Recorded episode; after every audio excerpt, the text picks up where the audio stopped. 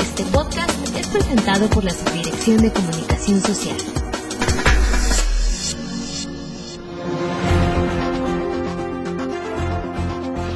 Tal? Bienvenidos a FIRA Informativo y desde la Subdirección de Comunicación Social en Oficina Central les saluda Cecilia Arista para compartirles como cada semana información, entrevistas y comentarios que tienen que ver con las actividades y programas institucionales que se llevan a cabo desde las diferentes oficinas FIRA del país. Y bueno, pues nuestra emisión del día de hoy tiene que ver con un tema de innovación tecnológica, cuidado del medio ambiente y productividad que se estará implementando en FIRA a través del Centro de Desarrollo Tecnológico Tesoyuca mediante la colaboración de un equipo multidisciplinario e interinstitucional que está encabezado por el doctor Enrique Galindo Fentanes, él es investigador del Instituto de Biotecnología de la UNAM,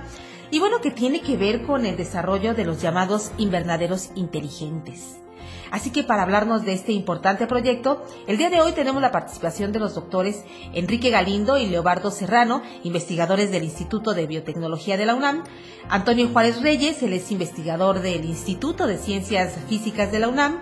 Mauricio Trujillo Roldán, investigador del Instituto de Ciencias Biomédicas de la UNAM, el doctor Sergio Aranda del Colegio de Posgraduados eh, Campus Montecillos y nuestro compañero especialista del Centro de Desarrollo Tecnológico de Soyuca, el ingeniero Edibel Leiva de la Cruz. A todos, bienvenidos a este espacio de comunicación del personal de FIRA. Y bueno, para empezar y para hablarnos de manera general sobre el proyecto, eh, ¿qué les parece si empezamos primero con el doctor Enrique Galindo, quien encabeza este proyecto? Doctor, ¿cómo surge este proyecto de invernaderos inteligentes y quiénes participan? ¿Qué objetivo persigue? Este proyecto surge por un interés que hemos tenido en el Instituto de Biotecnología desde hace cerca de 15 años por el desarrollo de nuevas herramientas para la agricultura eh, nuevos agentes de control biológico. Hemos trabajado en el desarrollo de biofungicidas eh, en colaboración con el doctor Serrano y pensamos que esto podría tener una mayor aplicación y mayor alcance y nos planteamos el hecho de ser un proyecto más ambicioso que pudiera lograr elevar la productividad en la agricultura protegida usando la más alta tecnología tanto en los aspectos de control como en los aspectos del uso de insumos que pueden considerarse orgánicos, o sea, demostrar y construir invernaderos inteligentes que pueden controlar muchas variables y que usen solamente insumos biológicos para producir productos de alta calidad, inocuos y que puedan ser considerados orgánicos. En este proyecto tenemos el privilegio de que participan investigadores de muy alto nivel en diversas áreas y es un proyecto multidisciplinario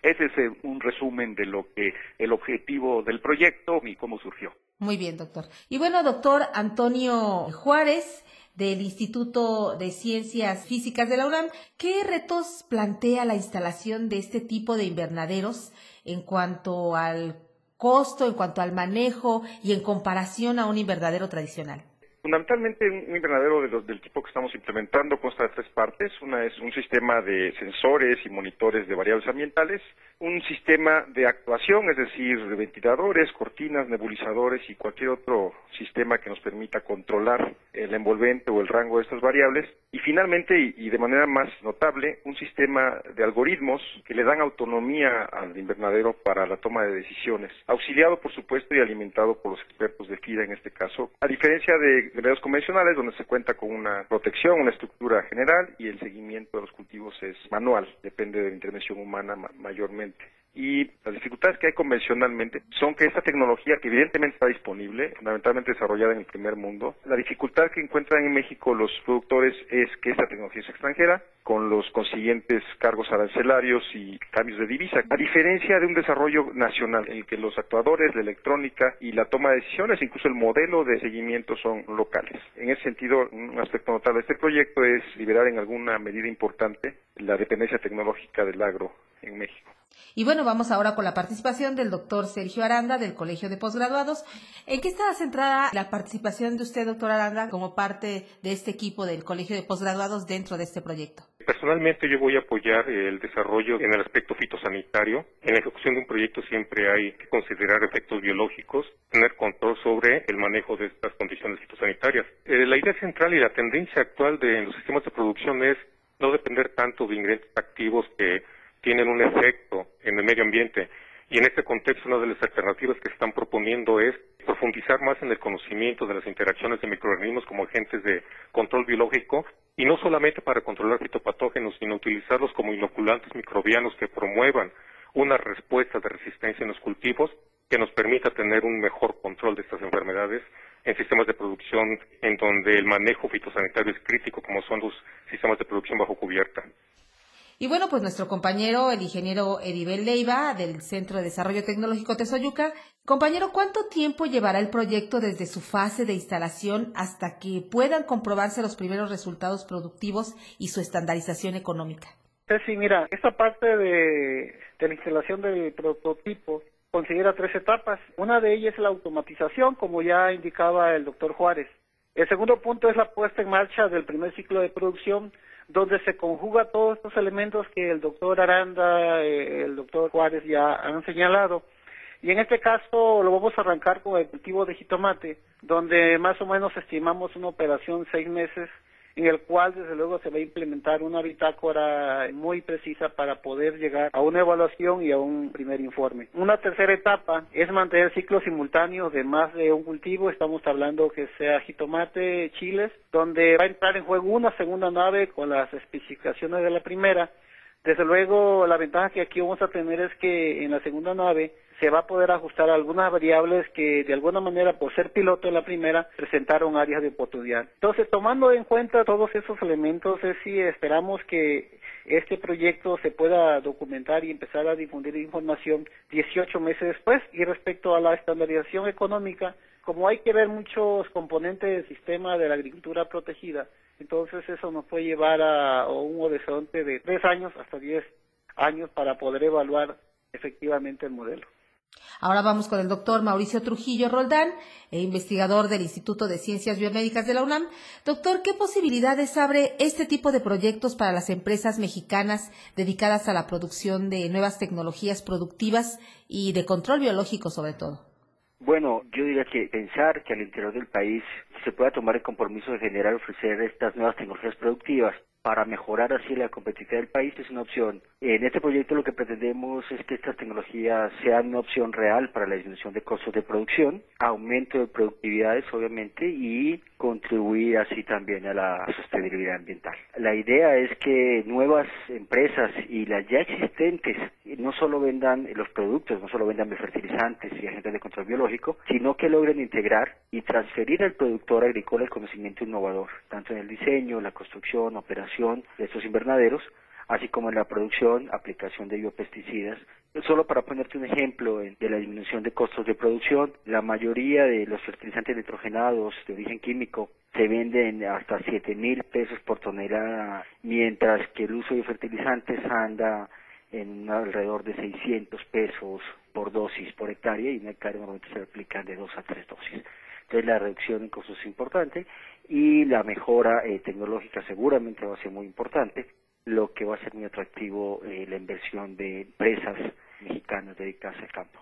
Y por último, doctor Leobardo Serrano, también del Instituto de Biotecnología de la UNAM, que nos comentara, ¿usted cree que la alta productividad, eh, la inocuidad, sea un proceso que el mercado de consumo esté dispuesto a pagar? La agricultura orgánica es uno de los sectores que más crecimiento ha tenido eh, en los últimos años.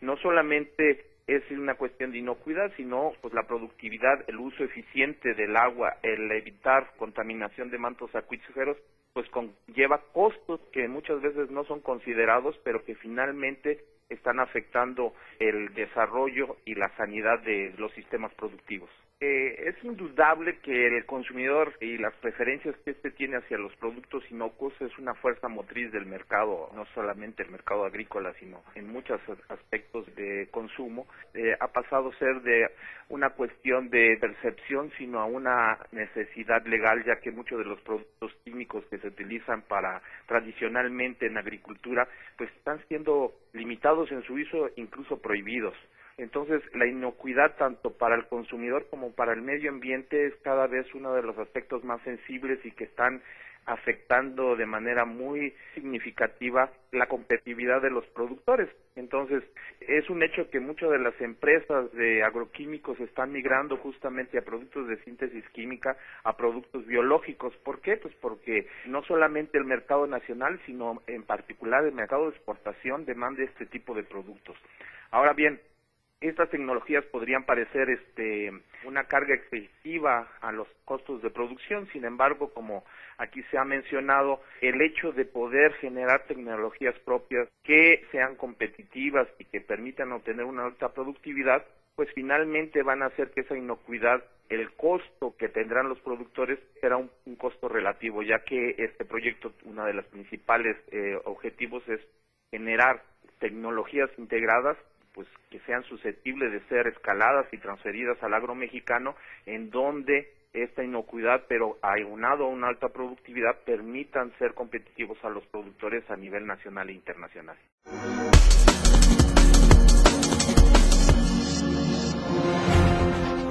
Bueno, pues agradecemos su participación y tiempo para esta entrevista a los doctores Enrique Galindo y Leobardo Serrano, investigadores del Instituto de Biotecnología de la UNAM, Antonio Juárez Reyes, investigador del Instituto de Ciencias Físicas de la UNAM,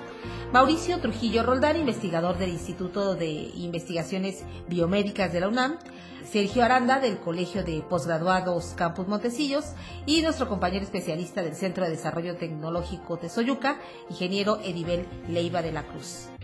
Y a todos los que nos escuchan, les seguimos invitando para que nos envíen sus opiniones y sugerencias de temas a la cuenta de correo electrónico scs.fira.gov.mx y desde aquí pues saludamos también a nuestros compañeros y compañeras de la Residencia Estatal Morelos, Agencias Cuautla y Cuernavaca, especialmente este lunes. Les informamos a todos aquellos interesados en obtener esta y consultar cualquier otra emisión anterior del podcast que en la página de la Subdirección de Comunicación Social de Filanet podrán encontrar todas las emisiones que hemos venido realizando desde el 2014 y de igual manera pues los invitamos a consultar las infografías de redes de valor que encontrarán a través de las redes sociales de FIRA en Facebook y en Twitter a través de la página arroba FIRA-México y bueno pues también recordarles que los retweets y los likes así como los contenidos de la página de FIRA que compartan en redes sociales, contribuyen a difundir y posicionar el trabajo de nuestra institución.